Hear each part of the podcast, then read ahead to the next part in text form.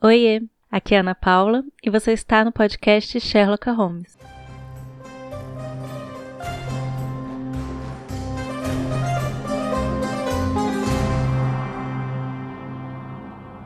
Eu costumo falar com vocês que me seguem e que a gente consegue conversar, seja aqui, seja nos stories, que eu gosto de olhar para as coisas de outros pontos de vista. E eu costumo convidar vocês a olharem para as coisas de outro ponto de vista comigo. Isso é legal porque a gente pode tratar de vários assuntos que às vezes já foram super comentados, mas é maravilhoso que cada pessoa pode tratar de um mesmo assunto, olhar para uma mesma coisa, mas em posições diferentes, de perspectivas diferentes todo ponto de vista é a vista de um ponto. E eu bem gosto de colocar junto da definição de ignorância você ser incapaz de sair do seu ponto para olhar de outros pontos.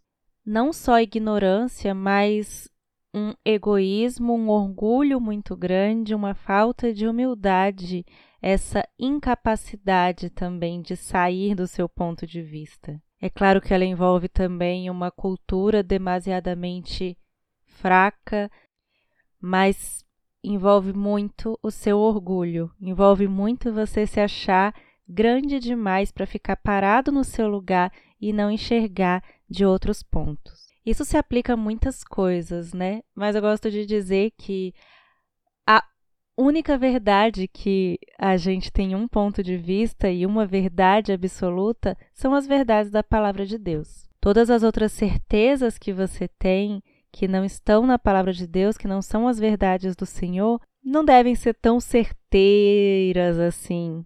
E isso vale também para as certezas que você tem a respeito de você mesmo, para além da sua identidade em Cristo.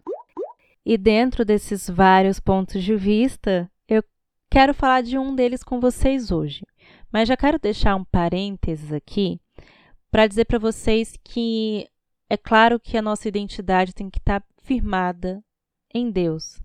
A gente tem que saber quem nós somos no Senhor, saber o nosso valor para Ele e nele. A gente também não pode ser como um vento que fica sendo levado por todos os lados por causa da opinião das outras pessoas porque sim, a opinião das outras pessoas também vem carregadas de trave, pecado e injustiça, principalmente pecado. Mas o ponto de vista dessa conversa aqui hoje não exclui isso, mas é outro. Tá bom? E como eu estou escrevendo um livro a respeito de relacionamentos, de amizade, né? Um livro sobre um pouco de rivalidade feminina, relacionamentos na igreja. Eu quero falar com vocês hoje sobre é, esses pontos de vista dentro dos nossos conflitos do relacionamento. Eu já tratei aqui no podcast sobre fofocas, tem dois episódios, um a fofoca que nós fazemos e da qual participamos, e o outro é a fofoca que fazem de nós, e isso envolve o assunto que eu vou falar hoje.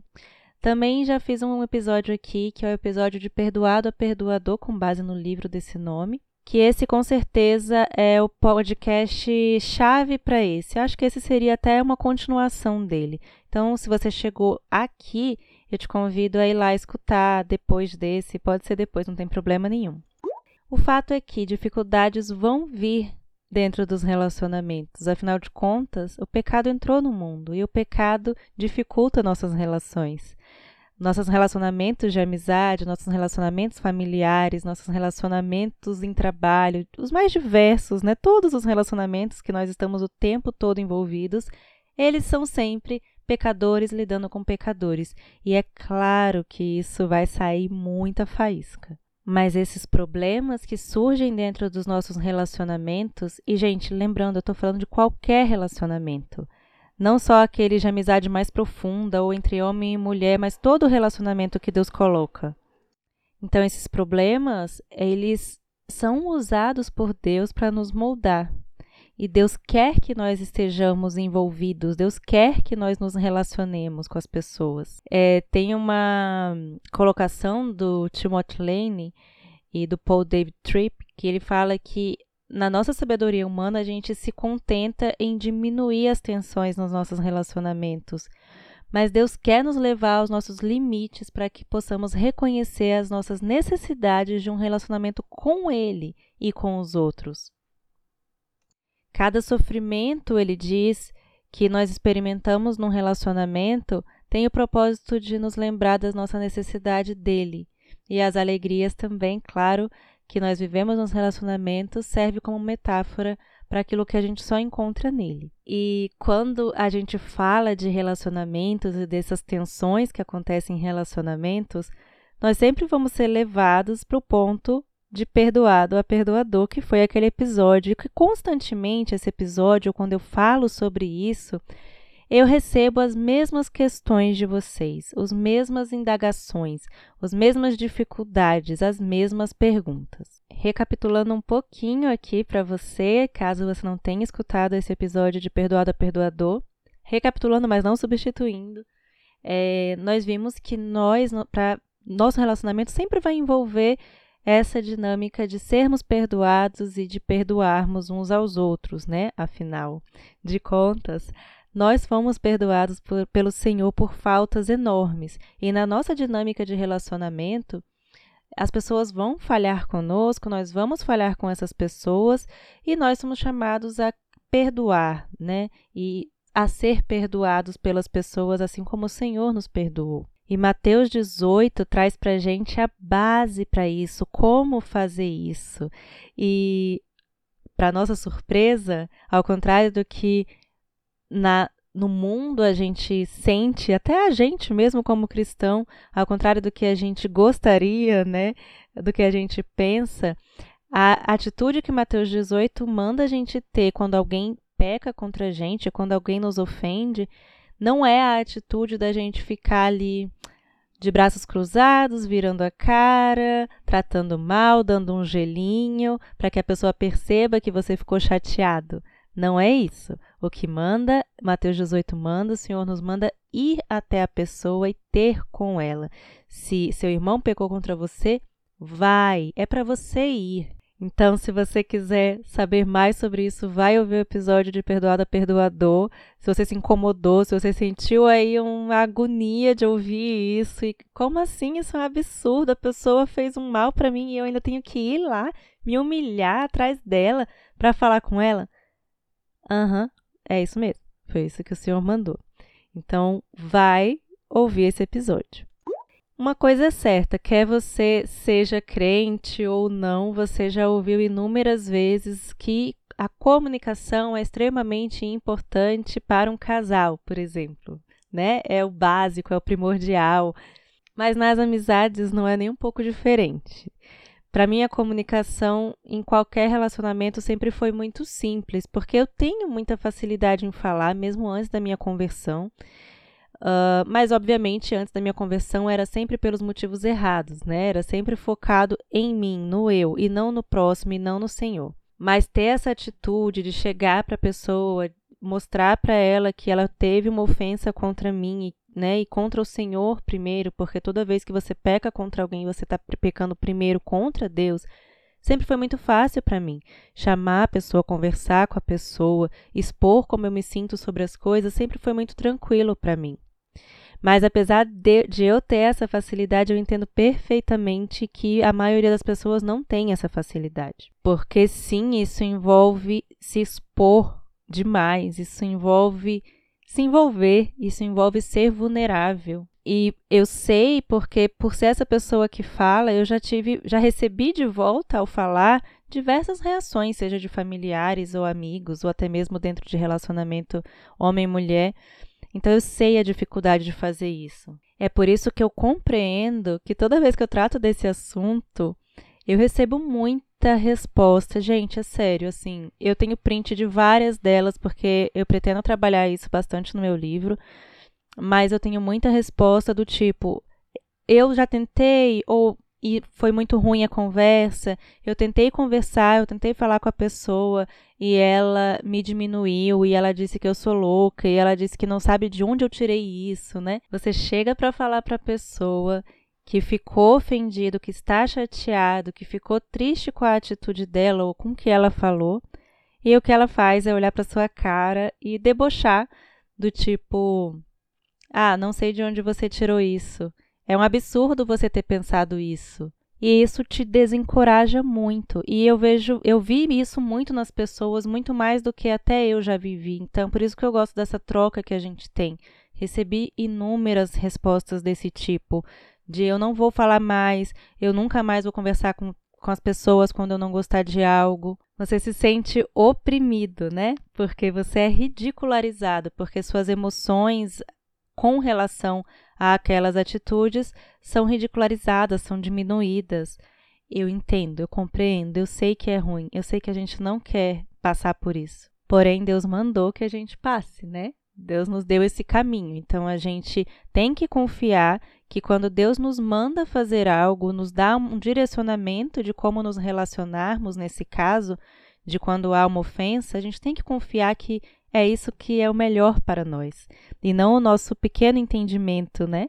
E é claro que ali você vê em Mateus 18 que tem outros caminhos caso essa pessoa não seja levada ao arrependimento, você levar a testemunha e depois levar para a igreja. Mas hoje eu quero me ater nesse primeiro momento, o primeiro, o primeiro momento em que você é confrontado, porque agora eu quero falar com você que é confrontado com alguém chegando para você e aplicando Mateus 18, seja em algo muito grande ou seja em algo pequeno. E não é para você aí sair do podcast do tipo, ah, não, eu não sou essa pessoa. Fica aí porque você pode não ser, não ter sido ainda, mas você vai ser. Eu espero que você seja. De verdade, eu espero que você tenha irmãos em Cristo que te amam o suficiente para aplicar Mateus 18 com você que cheguem para você em amor quando você os ofender numa brincadeira ou em algo muito grande e essas pessoas cheguem para você e não para outros para falar do que você fez, com amor, com misericórdia para, para você, por amor a você. E diga a você, minha irmã, isso que você fez me magoou. Minha irmã, isso que você falou me ofendeu.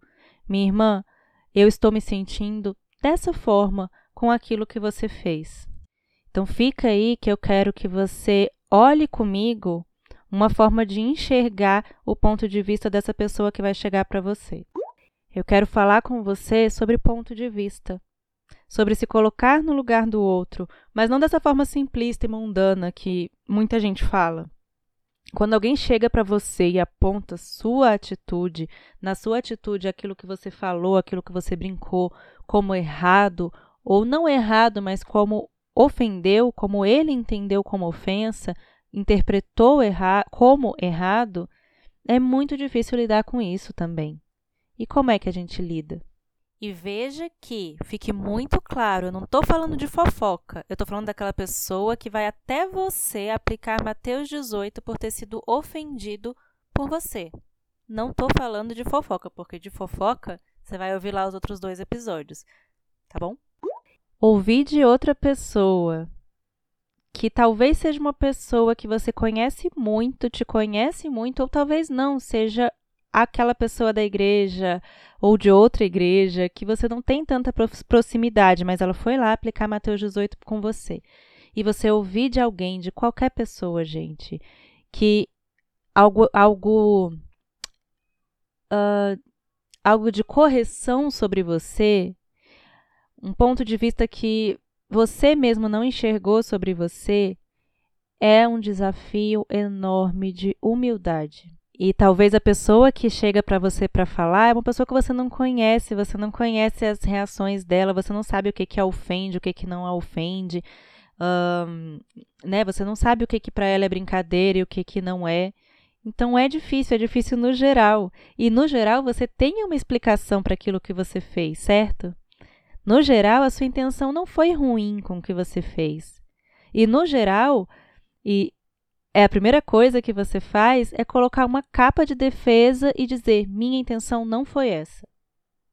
E às vezes a gente não quer aplicar Mateus 18 justamente por pensar assim: olha, eu acho que a intenção dele não foi essa, então eu não vou nem desgastar.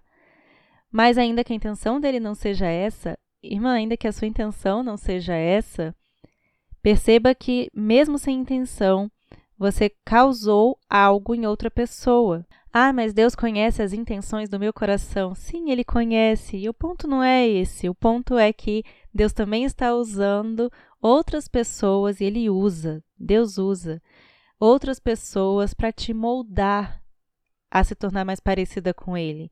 Não necessariamente porque a sua intenção de fazer aquilo foi ruim, mas porque você fez e foi ruim para aquela pessoa. E é preciso ter humildade e amor para enxergar você como aquela pessoa enxergou quando você agiu como agiu. E é isso mesmo, percebe? Porque quando você vai explicar que não foi sua intenção, você também está moldando a outra pessoa. É ferro afiando ferro mesmo, gente. É ferro afiando ferro, não é só um afiando o outro. Porque quando a pessoa também chega para você para falar como ela ficou ofendida com o que você fez e você explica também o seu lado, isso também ajuda ela a ter a percepção diferente daquilo. É um e o outro, é junto.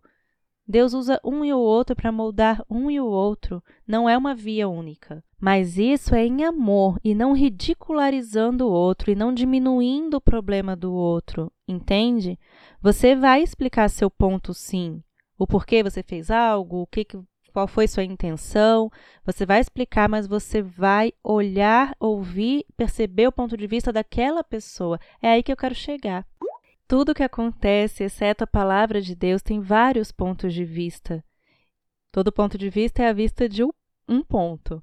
E eu sei que falando assim parece muito óbvio, mas pensa comigo. Gente, eu estou agora olhando para uma árvore. E do ponto de vista que eu estou olhando essa árvore, ela se apresenta, se apresenta de um jeito, porque eu estou sentada embaixo dessa árvore olhando para ela. Se eu sair de onde eu estou agora e for para o outro lado, eu vou ver a árvore de outra forma, com outra iluminação, de outro ponto. Se eu for lá para cima dessa árvore, olhar para baixo, eu vou ver a árvore de completamente de outra forma. Se eu olhar aqui de onde eu estou olhando, olhando mais para cima, eu vou enxergar as luzes entrando pelos galhos dessa árvore, pelas folhas. Então, veja bem, olha o tanto de ponto que eu posso me mover e enxergar essa árvore. Se eu olhar para ela de noite, bem de noite, eu vou ter outras interpretações sobre ela, especialmente eu que tenho medo de insetos, por exemplo. Mas se eu olho para ela agora de dia, linda, com pássaros em cima dela, e a, a vida acontecendo aqui, também são outros pontos de vista, mas a árvore continua ali sendo a árvore. E se eu perguntar para você se você olhou essa árvore, eu substituí a cadeira pela árvore, né? É, você também vai me vai falar sobre outras coisas dessa árvore que eu mesma não percebi. Isso é maravilhoso, gente. Isso é lindo. A gente precisa ser capaz de olhar por outros pontos de vista. Isso é inteligência. E Deus não nos chamou para ser burros, não. Deus usa relacionamentos diversos para nos moldar. E a comunhão com as pessoas, os relacionamentos que Deus coloca na nossa vida, estar com irmãos na igreja, ouvir pessoas que tiveram histórias diferentes da nossa, pessoas que enxergam as coisas diferente da gente, nos molda. Deus nos molda através disso, gente, porque é uma forma da gente se colocar no lugar de outras pessoas e de olhar para as coisas de uma forma diferente. E nesse caso, olhar para você de uma forma diferente, com o olhar daquelas outras pessoas. Você, você se olhar com o olhar das pessoas que estão se relacionando com você te faz olhar suas atitudes de uma forma diferente, a forma como você fala, a forma como você reage. É ferro afiando ferro. Deus quis assim e Deus usa as coisas assim. É óbvio que eu não estou falando de uma questão de você se importar de, com a opinião das pessoas. Uh, gente, não é isso. Não é dessa forma, não é dessa forma ruim que eu estou falando. Nossa identidade está em Cristo Jesus. E sim, as pessoas vão interpretar as coisas que a gente faz de uma forma errada, Sim, as pessoas não vão gostar da gente muitas vezes por motivos que não têm nada a ver com as nossas atitudes ou com os nossos pecados. Isso também acontece. Também acontece de não importa o quanto a gente escute, o quanto a gente se esforce, as pessoas, algumas pessoas continuam não gostando da gente por causa dos pecados delas e não dos nossos. Mas esse é outro ponto de vista. O ponto de vista que a gente está falando hoje é sobre outras pessoas, ferro afiando ferro, no sentido de outros pecadores, nos fazendo enxergar os nossos próprios pecados, sim, de forma amorosa, de forma bíblica, de forma bem intencionada, digamos assim. É difícil isso de se reconhecer no olhar da outra pessoa, porque no olhar da outra pessoa também existem as traves, né? Também existem os pecados. Quando ela olha para você, é mais difícil ainda você virar e reconhecer que, bom, o que eu fiz, a intenção não foi ruim, mas essa pessoa recebeu dessa forma. E agora? Agora, se foi por causa dos pecados dela, você vai também conversar em amor para mostrar que a reação dela foi devido aos pecados dela, não seus e vocês juntos vão chegar nesse ponto.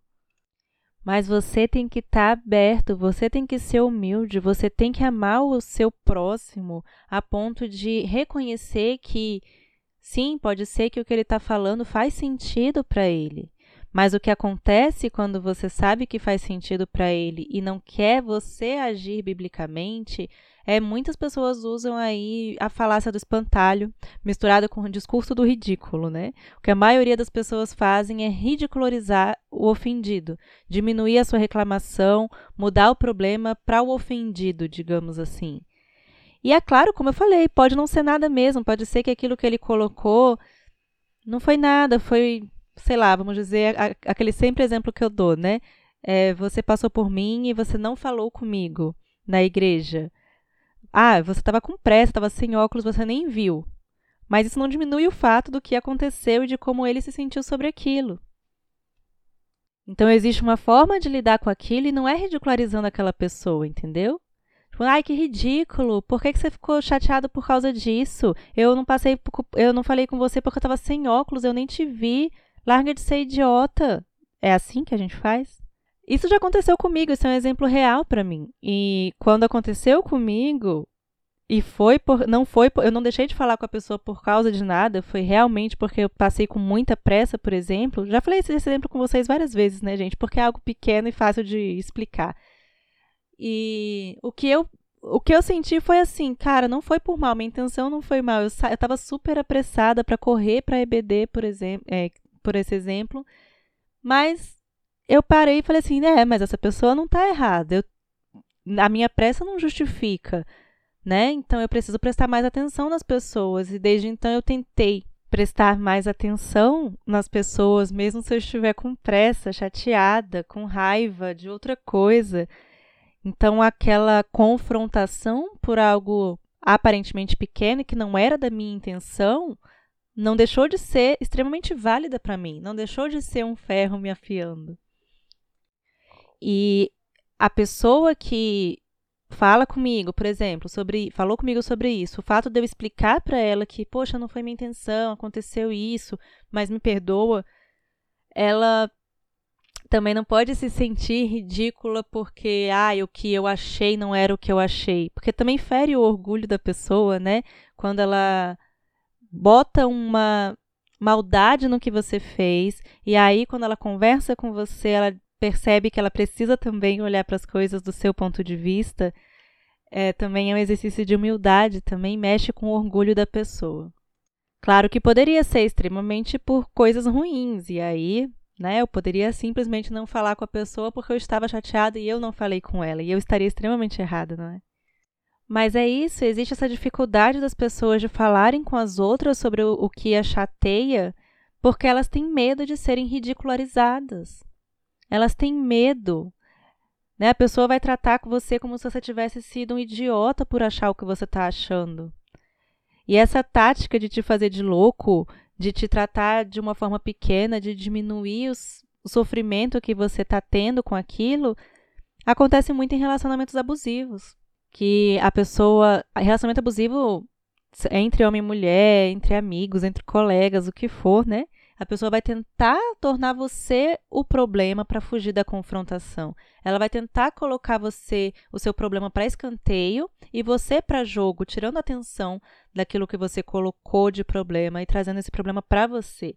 E é uma sensação muito ruim você, você entrar nessa jogada da pessoa. E é uma falta de respeito também. E eu quero até dizer para você que eu empatizo com você. Você não é ridículo, você não é louca por achar o que você acha, por sentir como você sente.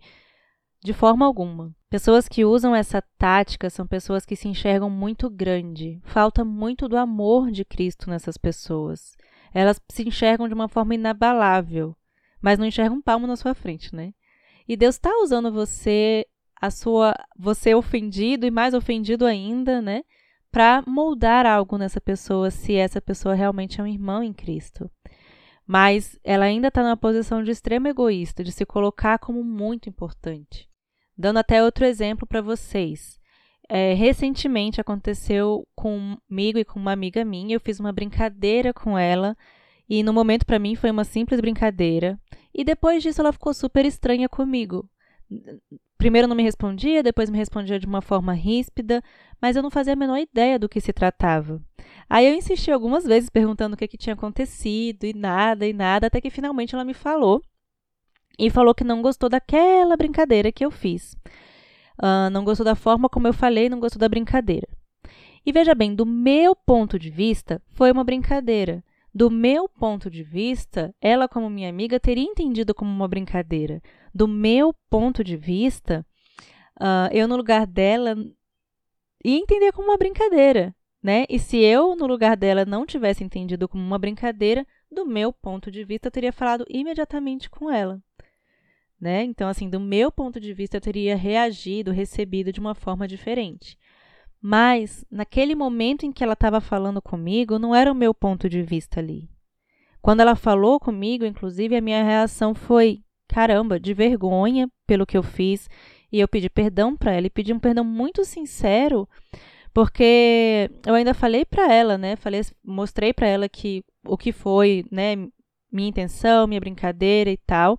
Mas eu falei para ela, nossa, mas agora que você me mostrou como você enxergou aquilo, eu estou vendo que realmente foi bem desnecessário. Então pedi perdão, falei que ia, não ia acontecer de novo, né? Não, não de uma forma eu iria pensar melhor, né? E ela sabe, né? Ela vai ouvir esse podcast, eu vou mandar para ela, mas para mim foi muito importante ela ter falado aquilo, assim como foi muito importante há anos atrás quando uh, uma pessoa falou para mim com relação a isso, né, de eu ter passado lá com pressa. Então eu não diminuo, eu não vou diminuir essas coisas, sabe? Eu não vou diminuir porque ah, porque eu não dei um oi, tudo isso porque eu não dei um oi, tudo isso porque eu não, porque eu fiz uma brincadeira. Eu não vou ridicularizar a pessoa. A gente não pode fazer isso. Não é assim que a gente reage. Não é porque eu veria aquilo de outra forma, não é porque eu levaria na brincadeira que eu tenho o direito de olhar para o outro que não levou na brincadeira como uma pessoa ridícula, como uma pessoa menor do que eu em alguma coisa, como uma pessoa que se ofende com tudo. Uh, não sei, não faz sentido, gente, mas eu sei que isso acontece demais porque isso também já aconteceu comigo. De eu ir falar com uma pessoa e ela me tratar dessa forma. E eu te convido a ser mais compassivo com a opinião das outras pessoas. Isso vale para qualquer opinião. Porque todas as coisas, todas as verdades, exceto a palavra de Deus, têm tantos pontos de vista. As, aquilo que eu falei para vocês, as certezas mais certas que você tiver não são tão certas assim. E uma coisa que eu amo é como a literatura, ficção, né, as histórias nos ajudam com isso de mudar nosso ponto de vista. Eu leio ficção desde muito criança. Vocês sabem, eu já comentei muitas vezes com vocês sobre isso, né? Eu amo como nos molda, molda nossa empatia pelo outro. Ler histórias de ficção é uma paixão para mim. E talvez você não seja muito de ler, mas os filmes que você vê, a novela que você assiste, quando você chora junto de um personagem por algo que você nunca viveu, mas você está ali sentindo com ele, isso está moldando a sua empatia também, né? Porque quando essas histórias nos fazem ver as coisas pelo ponto de vista daquele personagem, isso ajuda a gente a aprender a olhar para as coisas, para as outras pessoas com o olhar do outro. Então, assim, por exemplo, quando um personagem vive coisas que você jamais viveria, você vai acompanhando aquilo através da narração. E você entende, né, como que o personagem chegou ali, por que, que ele reagiu daquela forma. Uh, quando você lê essas histórias, você sabe que você teria reagido de uma forma diferente, mas não é sobre você. Então, por exemplo, se você tá do nada e chegar, você em vez de ter toda aquela coisa desde o começo da história, você chegasse direto no problema, né, o personagem e o problema, o natural é que você veja aquele problema e pense como você reagiria àquele problema. Mas, se você está acompanhando a história, se você está conhecendo o personagem, se envolvendo com ele, entendendo as emoções dele, a história de vida dele, a infância dele, a forma como ele foi tratado, tantas coisas, né? Quando chega lá naquele problema, você entende o porquê que o personagem agiu daquela forma, ainda que você tivesse agido, teria agido de uma forma diferente. Então, quando chega lá no problema, você não olha para o problema do seu ponto de vista, mas do ponto de vista dele. O narrador te levou a, ser, a enxergar de outra vista, certo? Ele está reagindo como reagiu por causa dessa história.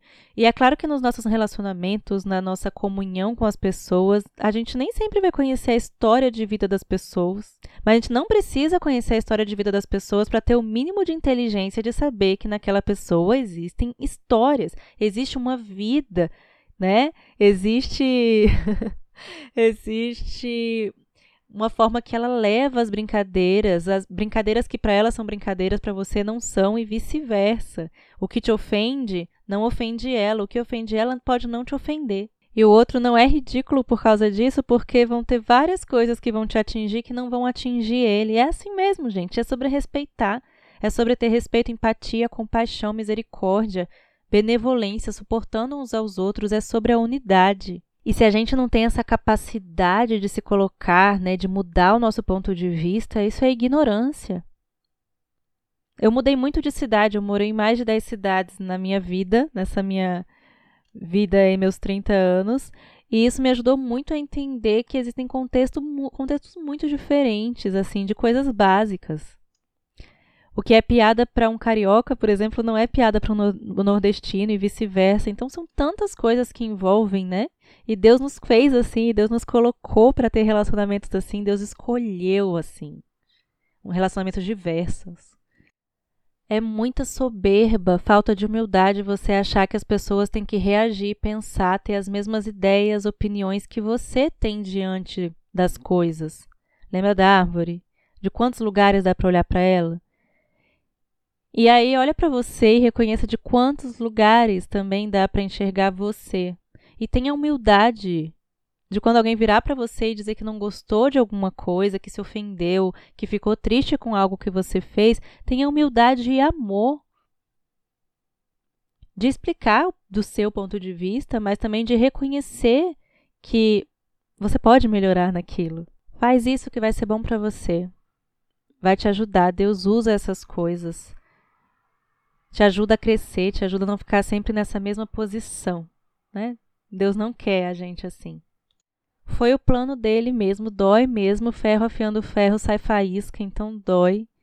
E a solução não é se isolar, apesar de ser muito mais fácil evitar os relacionamentos, mas é mais fácil, mas não é uma atitude obediente à palavra de Deus. Não é a atitude de um cristão transformado, não é a atitude de um cristão que é uma nova criatura. É por isso que é tão mais fácil se rodear apenas daqueles irmãos que concordam com tudo que a gente fala. É muito mais fácil ter comunhão apenas com aquelas pessoas que as ideias batem, que os nossos pontos de vista costumam ser o mesmo. A gente olha para a árvore sentada do mesmo banquinho, do mesmo ladinho, vendo basicamente as mesmas coisas. Mas Deus escolheu fazer um corpo diverso diverso, diversificado, com pessoas com culturas diferentes, idades diferentes, histórias diferentes, momentos de santificação diferente, famílias diferentes, dons e talentos completamente diversos que Deus deu a cada um conforme sua vontade, né? E é para que não fique todo mundo sentado no mesmo banquinho, não, gente. É para que a gente seja diverso mesmo. Meu pastor Emílio tem pregado na, em Efésios, né? E recentemente ele estava justamente falando que a unidade ali é, que Paulo fala não é, não é uniformidade, é unidade na diversidade. Isso é muito importante. A gente não pode esquecer disso, porque a diversidade inclui que a forma como uma criança vai reagir é diferente, as suas atitudes é diferente da forma como sua melhor amiga vai reagir, como seu pai vai reagir, como seu colega de trabalho vai reagir, como um adulto mais velho da sua igreja vai reagir. Entende?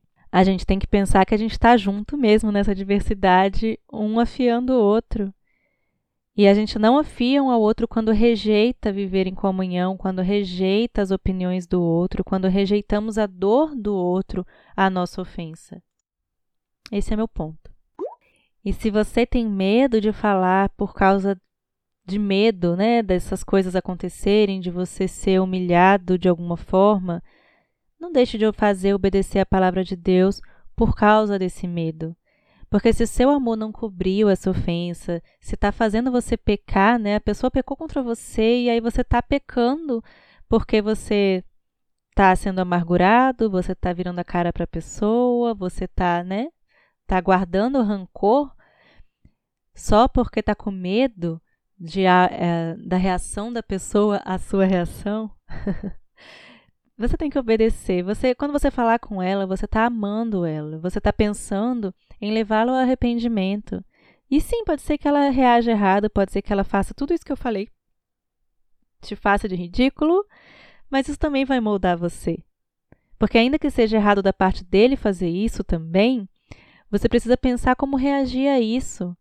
Porque esse medo de ser ridicularizado, de ser humilhado, também é uma preocupação do seu orgulho, né? Uma preocupação do seu ego.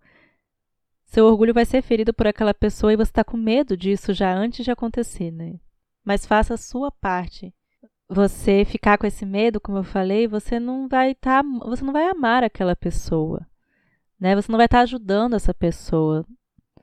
Então, se você amasse, você se preocuparia sim em corrigir em amor através daquilo que ele fez com você também. Ferro afiando ferro. É assim mesmo. Deus escolheu assim. A gente percebe com essas dificuldades todas no relacionamento que só é possível a gente se relacionar nas forças do Senhor Jesus. Porque ele viveu, ele, ele tem um relacionamento perfeito para com a gente.